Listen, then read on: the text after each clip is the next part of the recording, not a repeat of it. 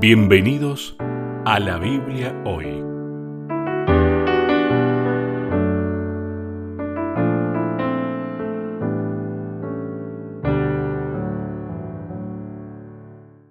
Hola, ¿cómo están? Qué bueno saludarlos en una nueva edición de la Biblia hoy y estamos junto al pastor Sebastián Martínez. Sebastián, qué bueno saludarte.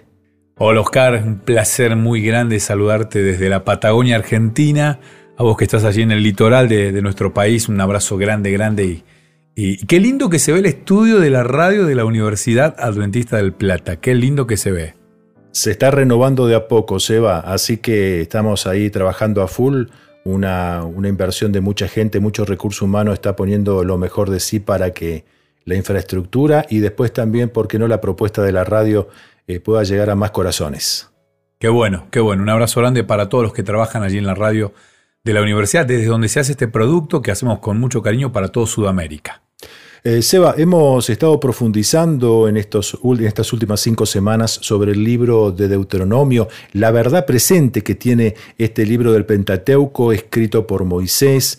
Eh, la semana pasada estuvimos desarrollando y centrándonos acerca de este postulado que Moisés le está dejando al pueblo de Dios allí a la vera del río para cruzar a tierra del canal. Pero tiene algo que recordarles. Y comienza con los mandamientos eh, de Dios, esos mandamientos allí del Sinaí, que fueron de alguna manera requebrajados en Horeb y que de alguna manera tuvo que realizarse un nuevo pacto.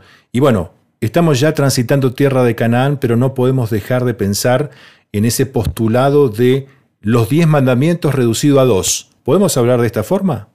Sí, perfecto, perfecto. la, situación que describís es perfecta. Pueblo de Israel, Moisés repitiendo, y esta semana nos vamos a centrar en el capítulo 10 del libro de Deuteronomio, el libro de las Devarim, porque así se llamaba este libro, se llama en, la Biblia hebrea, eh, el Devarim, porque esas son las palabras con las que comienza el libro, ¿no? Las palabras de Dios, dichas por Moisés, pero son las palabras de Dios. Y repite en el capítulo 10, y comienza el capítulo 10 diciendo, en aquel tiempo Jehová me dijo, habla Moisés, y repite esto de la, lábrate dos tablas de piedra como las primeras y sube hasta mí al monte, hazte también un arca de madera. Yo escribiré en esas tablas las palabras que estaban en las primeras tablas que quebraste y tú las pondrás en el arca. Aquí comienza Dios dándole indicaciones y Moisés dialogando con Dios. A mí me llama la atención esto, ¿no? Dios dialogando, el Todopoderoso, el sustentador, el creador del mundo, dialogando con Moisés y aquí Moisés, eh, este, quebrando las primeras tablas, ustedes recuerdan el incidente en el monte, y este Moisés ahora teniendo la posibilidad nuevamente de repetir las tablas, las dos tablas de, la ley, las tablas que reflejan el corazón de, Dios. Y esta semana el título, Oscar, voy a mostrar en pantalla para aquellos que nos van a mirar en YouTube o en Facebook de este material bellísimo que estamos disfrutando estas tres semanas, esta guía de estudio de la Biblia, porque es, esto, una guía eh, para estudiar la palabra de Dios. El título de esta semana es El extranjero dentro de tus puertas. Y allá por el último bloque, Oscar, te voy a invitar a que hablemos pura y exclusivamente de esto de ser extranjero. ¿no? Una cosa es ser turista y otra cosa es ser extranjero. Y después vamos a hablar de esto, ¿no? Porque una cosa es ir a Brasil, ir a Chile, ir a Uruguay como turista. Y otra muy diferente es vivir en estos países y ser un extranjero. Podemos hablar de esto, ¿no? De este capítulo, del capítulo 10 de Deuteronomio, extraemos el versículo 19 que dice, amaréis pues al extranjero, porque extranjero fuisteis en la tierra de Egipto. Este es nuestro texto clave para comenzar hablando, a ver, eh, hablar a ver, amar al prójimo, si es mi vecino y lo quiero, mi vecina y la quiero, me es relativamente fácil. Amar a un compañero de trabajo que no es pariente mío, nosotros con Oscar hemos sido compañeros de trabajo, amar a un compañero de trabajo no es tampoco tan complicado, vos compartís cosas, compartís tiempo.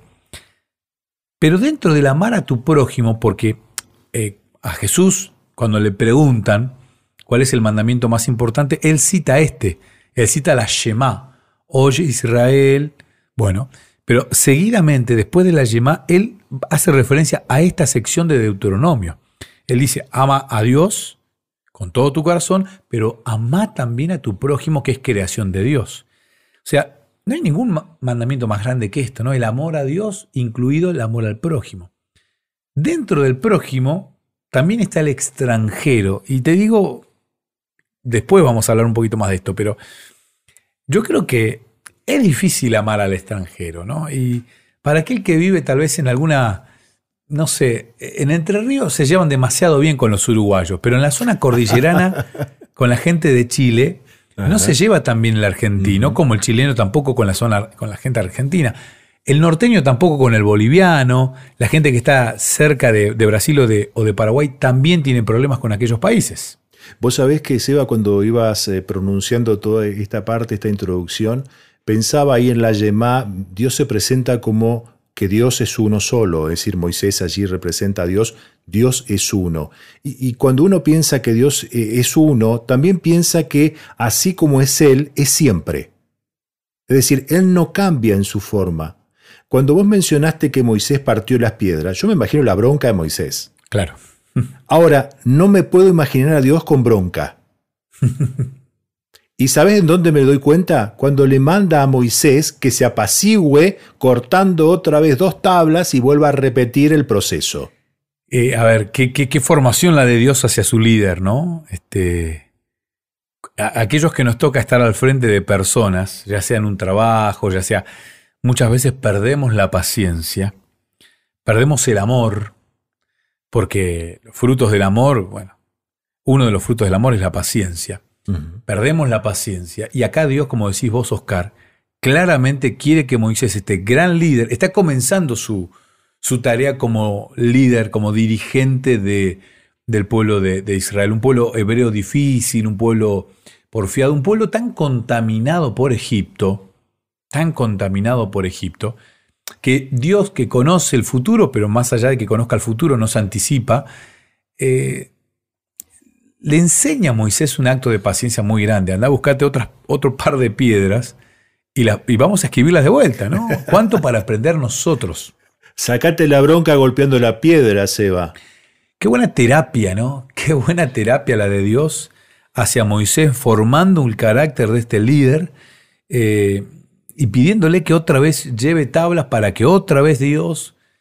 Eh, vamos a hablar más adelante, seguramente vamos a hablar del pacto, del nuevo pacto y vamos a hablar de la circuncisión del corazón. Pero realmente este cuadro de un Moisés otra vez acercándose a Dios para nuevamente repetir eh, lo que serían los mandamientos, es una señal clara de la paciencia y el amor que Dios nos tiene. Eh, Seba, y ese amor al que hacías referencia, ese amor que nos conduce al otro, a pensar en el otro de una forma diferente, sin centrarme en mí, sin ser yo el foco, es un amor fuera de nosotros, no es inherente, es un amor que tiene que ser volcado en nosotros y nosotros transformarnos en canales de ese amor. Completamente. Y, eso es lo más genuino de, de... Me cuesta decir el cristianismo. ¿Y por qué? Cuando uno analiza la vida de Cristo, Cristo no vino a, cambiar nada. Y uno dice, wow, qué, qué, qué genio Cristo que cambió y revolucionó el mundo. En realidad él vino a aplicar lo que él mismo había dictado. O sea, cuando Jesús le pregunta a este escriba por, por los mandamientos más importantes, él le termina resumiendo ambas tablas y termina diciendo lo mismo que estaba escrito en Deuteronomio. O sea, Jesús no vino a inventar nada, no vino a cambiar nada y hasta te diría, no vino a decir nada nuevo nos vino a corregir nuestra mala interpretación de lo que ya estaba escrito.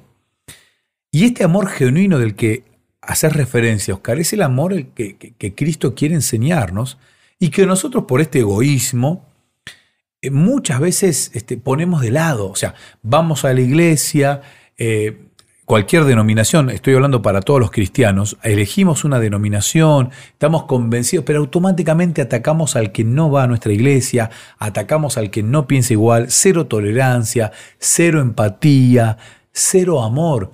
Y es ahí donde fallamos tan grandemente. Y insisto, insisto, mucho más todavía con el extranjero. Con el extranjero tenemos un problema y no solamente es un problema de Argentina, es un problema yo creo que mundial, porque he charlado en esta semana con varios amigos fuera del mundo, y les cuesta, eh, eh, hasta en los países de primer mundo les cuesta esto de poder eh, entablar un amor genuino con el extranjero, aquel que aparentemente te viene a robar el trabajo, te viene a robar la comida, te viene a, sacar lo tuyo. Bueno, tenemos ese grandísimo problema. y este problema tiene una sola solución, ser parte de la solución de Dios y no ser parte del palo en la rueda que Satanás de alguna manera intenta imponer siempre en este proceso de renovación que Dios quiere para cada uno de sus hijos, ¿no? Y vamos a tratar en esta lección justamente eh, la buena intención de Dios de replantearnos su plan, porque de alguna manera cada pacto que se fue recapitulando fue un replanteo del, del, del mismo pacto de siempre. Dios no ha cambiado pero de alguna manera intenta por otros medios, otros códigos llegar al hombre para que el hombre pueda hacerse cargo, ¿no? Mira, cuando, cuando estudié el profesorado eh, en, la UAP, yo estudié el profesorado en educación religiosa primeramente y después la licenciatura en teología. Me acuerdo una, una maestra, una maestra, iba a decirme lo que digo, una profe que nos enseñaba una materia, nos daba una materia que se llamaba enseñanza-aprendizaje. Y ella decía claramente, cuando el alumno vos le decís dos manzanas más dos manzanas, te dice tres, cambiale de fruta, cambiale el método. Cambiarle porque tal vez no visualice y tal vez no conoce las manzanas. Vos le querés que, él aprenda a sumar con manzana y él nunca vio una manzana.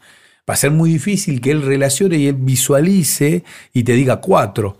A mí me pasó con Nazareno, el hijo más grande, me pasó que él en el jardín de infante habían cuestiones que no entendía respecto a la izquierda, a la derecha y al tema de los números, de, la suma.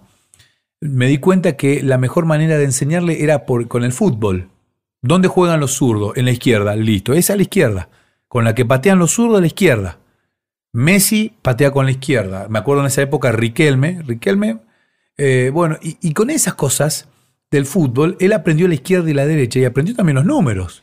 Tal número era el de Carlitos Tevez, decía él, tal otro número era el de Mascherano, y él iba relacionando los números sea, tuve que buscar otra manera para que él aprendiera la izquierda y la derecha y los números. Y las sumas lo mismo. A ver, si un equipo hacía dos goles y el otro hacía dos goles, ¿cuántos goles hubo en el partido? Cuatro. Pero con manzanas él no aprendía. Dios ha ido renovando la manera, la pedagogía, la forma de enseñarnos, pero claramente la enseñanza es la misma. Lo vamos a hablar más adelante. Pero aquí vemos nuevamente a un Dios amoroso yendo a buscar al pueblo, dándole otra oportunidad, renovando estas dos tablas de la ley, porque el pueblo, nosotros, habíamos cometido un gravísimo error y ahora merecíamos nuevamente del perdón de Dios. Seba, si te parece ahora finalizamos este bloque de introducción y en un ratito más aquí en la Biblia hoy empezamos a profundizar en cuál es la nueva interpretación que Dios propone en este nuevo pacto para el pueblo de Israel y para nosotros.